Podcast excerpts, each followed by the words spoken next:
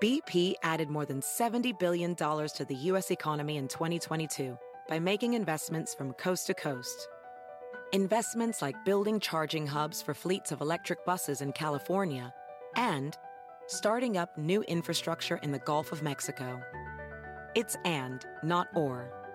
See what doing both means for energy nationwide at bp.com slash investing in America.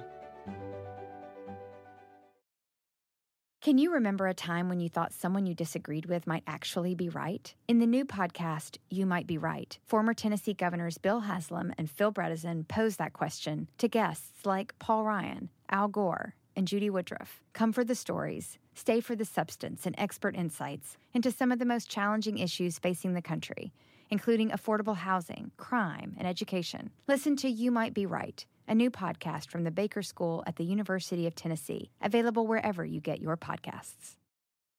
Pasando Carson Street y vas a encontrar en Hollywood demoras en el 101 Sur entre Sunset y Mission Road. Soy Erika Reina. Los comentarios y opiniones expresados durante este programa no representan a Univision ni a sus afiliados. Con nosotros el show de Fernando Espuelas, conducido por nuestro experto en política, Fernando Espuelas, aquí en KTNQ 1020 AM.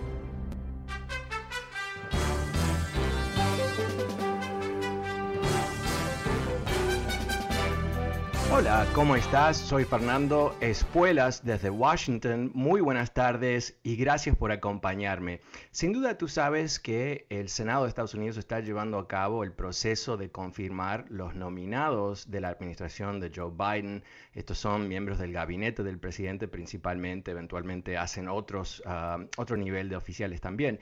Pero en particular hay un gran ah, enfoque sobre un candidato en particular, un nominado en particular, Javier Becerra, que es el Attorney General de California, ah, fue congresista de muy alto nivel dentro del liderazgo de los demócratas en el Congreso, congresista de ah, un distrito en Los Ángeles, ah, una persona que eh, se considera es eh, muy eh, experimentada en todo elemento de gobierno, ha estado en el lado ejecutivo, ha estado en el lado de legislación, y Biden lo nombró secretario de salud.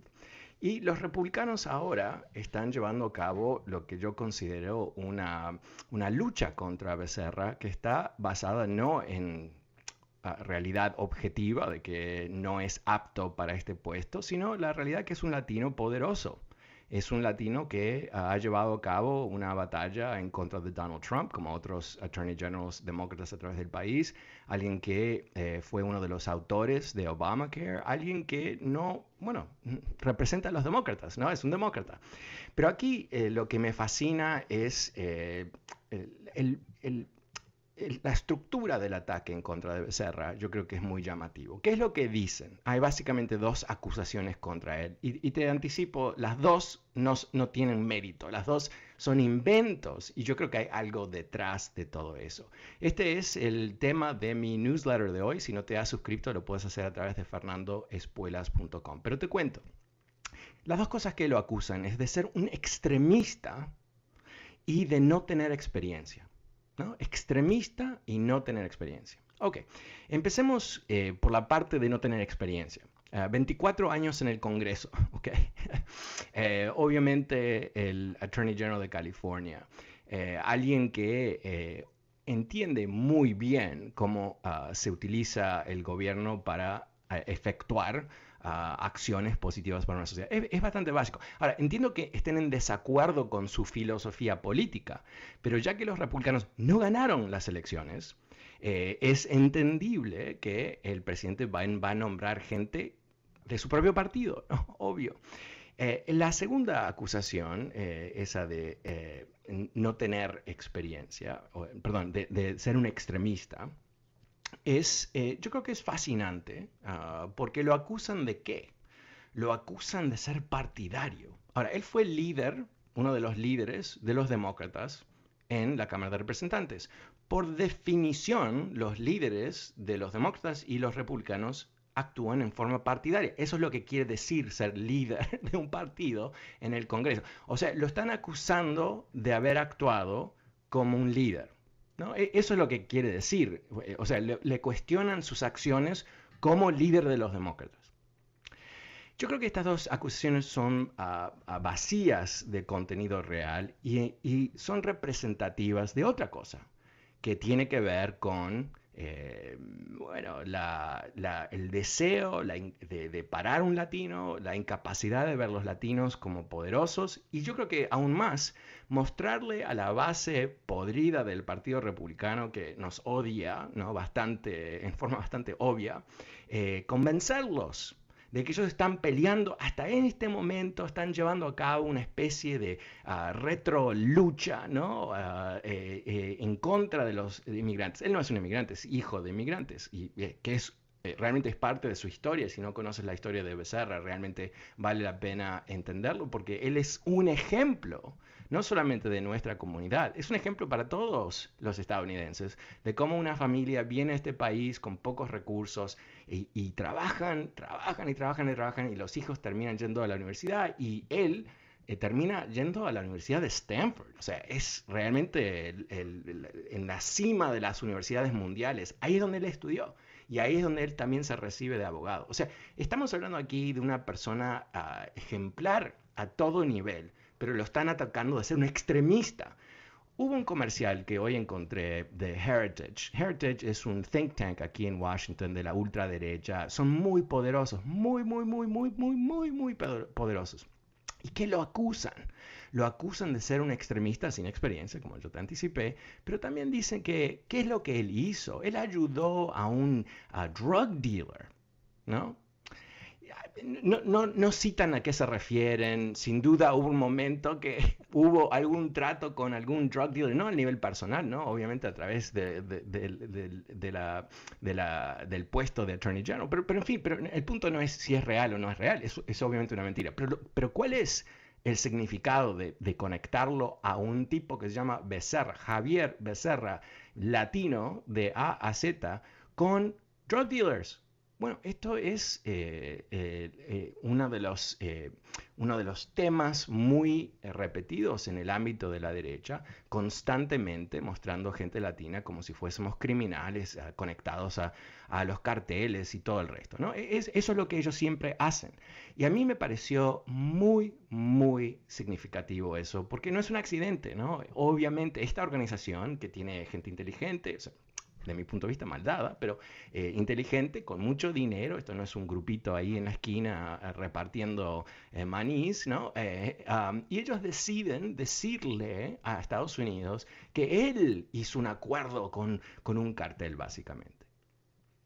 Estamos frente a un partido republicano que se ha quebrado un partido republicano que en su eh, búsqueda enfermiza de ser la mano derecha, de ser el, caballo de quizás de Donald Trump, eh, están dispuestos a seguir adelante con estos ataques racistas en contra de nosotros y obviamente contra de negros y contra de judíos y contra cualquiera que se les ponga en, el medio entre el deseo de, mantenerse en el poder y ah, los resultados de una elección. Cuando vemos eh, los ataques que hacen los republicanos constantemente a California. Yo creo, ¿qué es lo que vemos ahí? Bueno, por parte vemos los celos, ¿no? De muchos de estos republicanos están en estados miserables, eh, repleto de personas en, en circunstancias muy precarias. ¿Por qué? Porque eh, manejan el Estado para un grupito de ricos y para las empresas y maltratan al resto de la gente, básicamente, ¿no? Entonces ven California, que es el Estado más rico, la, economía, la sexta economía del mundo si fuese un país, y es que, ¿qué más es California? Es un Estado diverso, ¿no? Ah, hay todo tipo de población, todos los colores de la humanidad están en California, pero ¿qué más hay en California? Bueno, la ausencia de poder republicano porque todos recordamos muy bien la proposición 187 de Pete Wilson, gobernador de California, que tiene la brillante idea de hostigar a los inmigrantes y básicamente agarrar el poder que les quedaba viendo ese cambio demográfico donde los latinos iban a tener más y más poder y tratar de liquidarlo. Liquidarlo. Y por supuesto tú sabes cómo termina esa historia. Eh, los latinos terminan liquidando a los republicanos porque los extremistas racistas no deben estar ah, en, grandes puestos del Estado, obviamente, ¿no? Entonces los republicanos ven todo eso y, no lo interpretan eh, bien, ¿no? No es que no entienden que ellos atacaron y que los votantes respondieron a ese ataque, sino que ven como algo nefasto, que nosotros estamos, ¿no? todo el tema del anchor babies, que venimos acá a tener 35 mil hijos cada uno para controlar el futuro de Estados Unidos y que todos hablan español, ¿no? Esas, esa fiebre racista que les, les pega a los republicanos, que antes estaba un poco escondida, un poco escondida, excepto en Orange County, un poco escondida, pero después de Trump está, lo podemos ver hasta ahí en la intemperie, ¿no? Lo podemos ver sobre un escenario donde eh, se aplauden entre ellos a ver quién es el más racista de todos. Eso es lo que tenemos aquí. Y yo creo que esta, este ataque en contra de, de, Becerra es un ejemplo de cómo ellos están mandando una señal clarísima a, a, la gente que lo apoya, que ellos van a ser el partido que se va a oponer al poder de las minorías. Eso es lo que están diciendo. O sea, es la contrarrespuesta ¿no? a lo que está haciendo Biden. Biden está mostrando que su administración, como él había prometido, iba a ser diversa, va a haber eh, mujeres con mucho poder, va a haber hombres de color, mujeres de color, blancos, negros, amarillos, todos ¿no? Eh, repartiendo poderes porque es un país diverso. ¿Y qué es la señal que dan los republicanos? Obviamente la directa opuesta señal que ellos quieren mantener eh, ¿no? todo muy ah, ah, pálido, podemos decirlo, blanquito quizás. Ah, ciertamente ellos no tienen ningún compromiso con diversidad. ¿no? Eh, les gustan los latinos a los republicanos solamente si tú eres cubano. Seamos claros aquí, qué es lo que realmente califica como un buen latino. Bueno, un buen latino es un latino cubano, aparentemente. Ahora, digo eso más o menos con un toque de humor, porque obviamente hay mucha diversidad entre los cubanos americanos, ah, pero para los, eh, para los republicanos, eh, recordemos, ¿quién es la base de latinos que los apoyan? Bueno, no solamente cubanos, pero hombres conservadores, ¿no? Ah, y ellos le están constantemente dándole ese mensaje. Bueno, eh, una vez más, si quieres leer mi argumento y comparto uh, diferentes ataques que le han dado Becerra y estos videos que te estoy comentando, lo puedes ver en mi nuevo newsletter, se llama Power Daily. Uh, puedes suscribirte a través de fernandoespuelas.com, fernandoespuelas.com. Ahí vas a encontrar el lugar para suscribirte.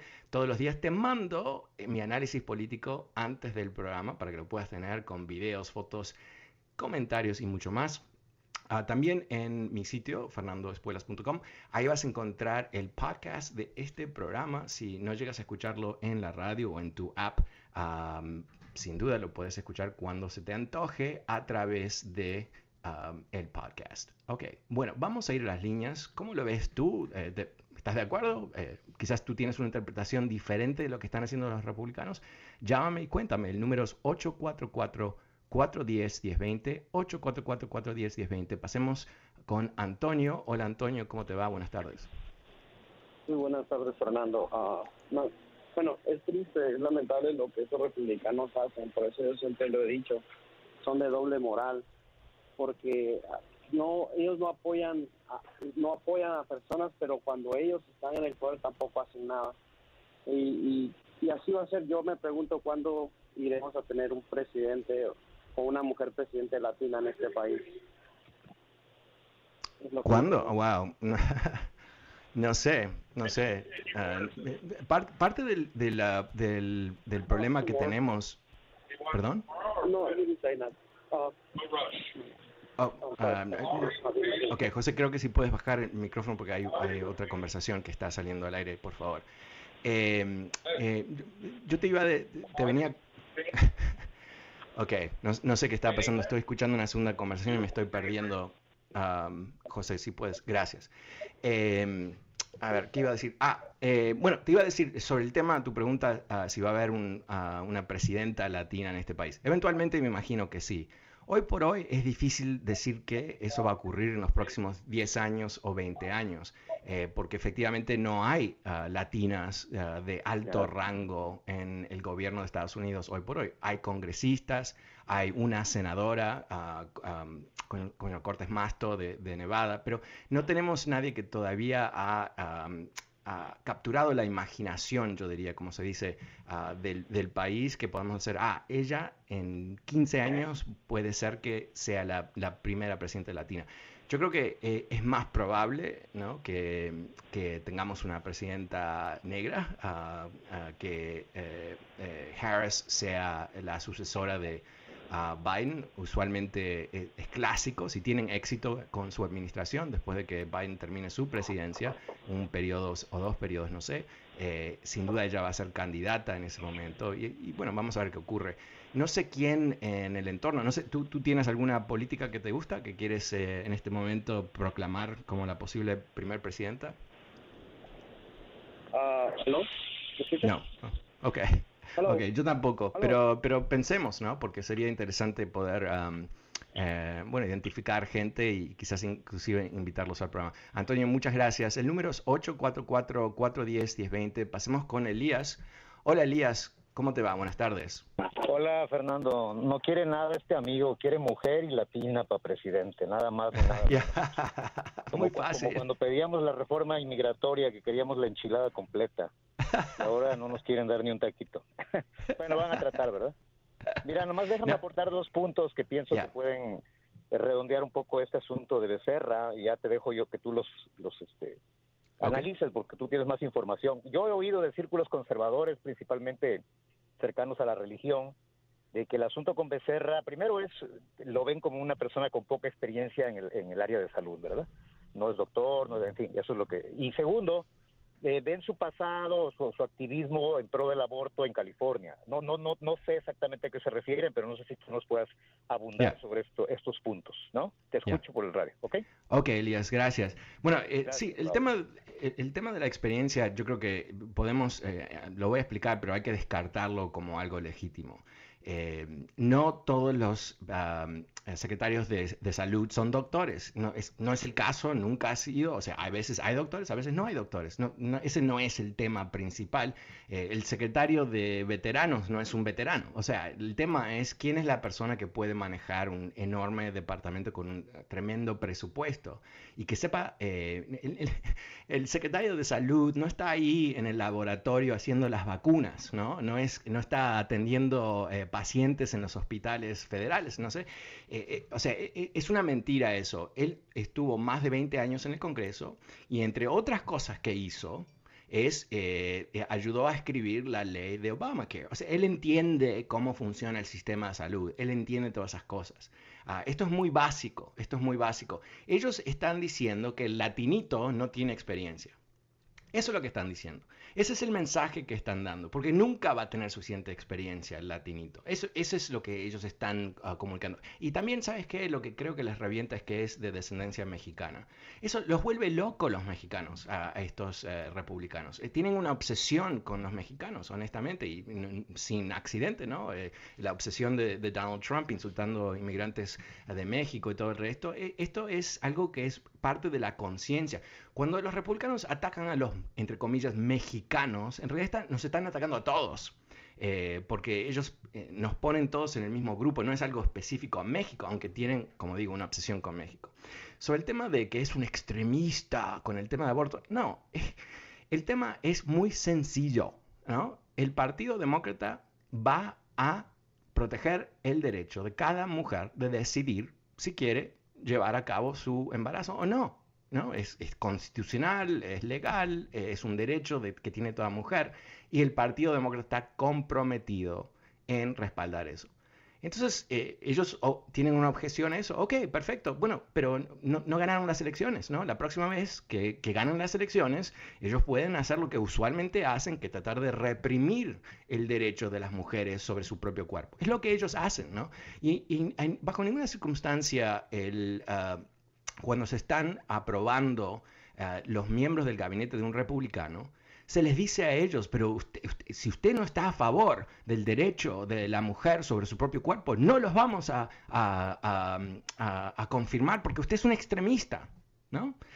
O sea, yo pienso que eso es extremismo, porque que ellos estén decidiendo qué hace una mujer con su propio cuerpo, me parece que es un extremismo, me parece que es arcaico, me parece que es de, otra época. Eh, la mujer no es eh, propiedad pública y su cuerpo no es, ah, no sé, una maleta, ¿no? Eh, es, ella tiene su autonomía, ¿ok? Pero los demócratas nunca le dicen a estos archi anti eh, derechos de la mujer no te vamos a confirmar, no, porque el presidente es igual, ¿no? Entonces los, cada presidente tiene su propio equipo. Esto es, esto es una, una, lucha, no sé si una lucha, pero esto es una pugna uh, desleal. Porque una cosa es decir, ¿sabes qué? Este señor no tiene buena experiencia este señor, te, doy un ejemplo, ¿no? Ben Carson, ¿te acuerdas de Ben Carson? Ben Carson fue doctor y Trump lo puso como eh, el secretario de HUD, Housing. ¿Qué sabe Ben Carson sobre housing? ¿Cuál ¿Qué? Vivió en una casa. Básicamente es la totalidad de su conocimiento. ¿Pero por qué lo puso ahí? Porque es un hombre de confianza. Y, y, medio bobo y medio raro y todo el resto. Está bien, pero es su hombre de confianza.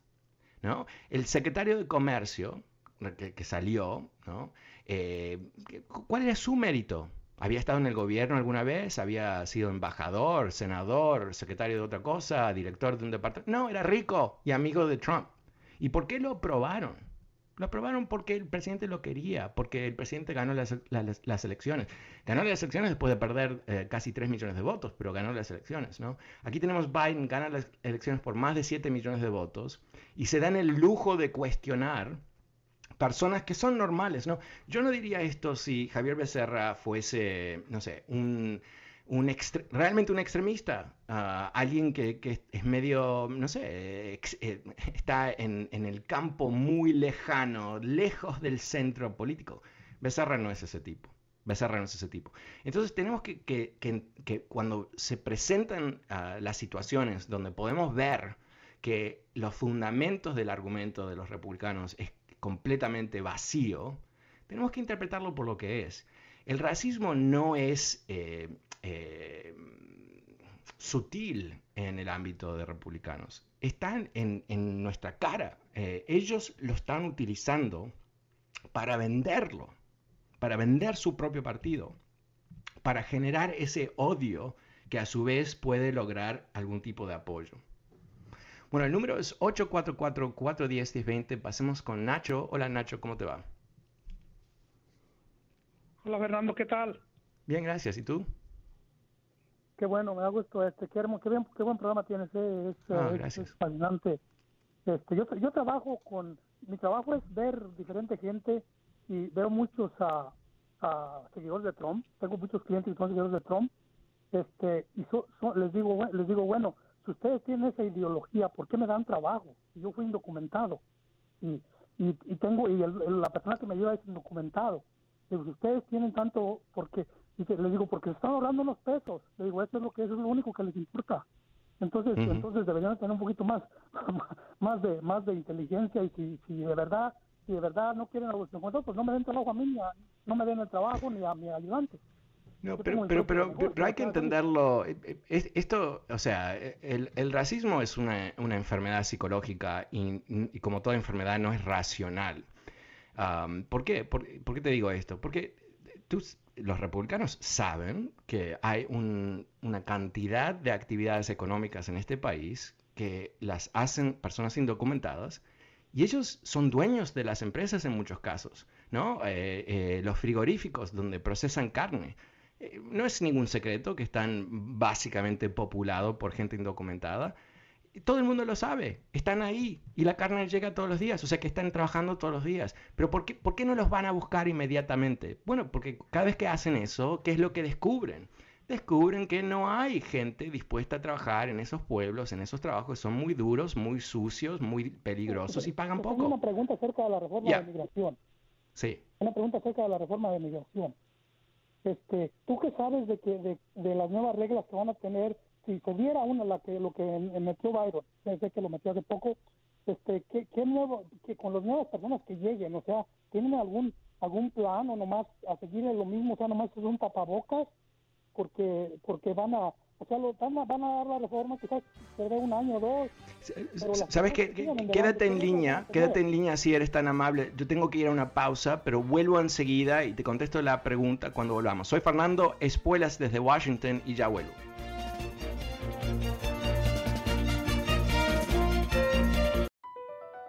BP added more than $70 billion to the U.S. economy in 2022.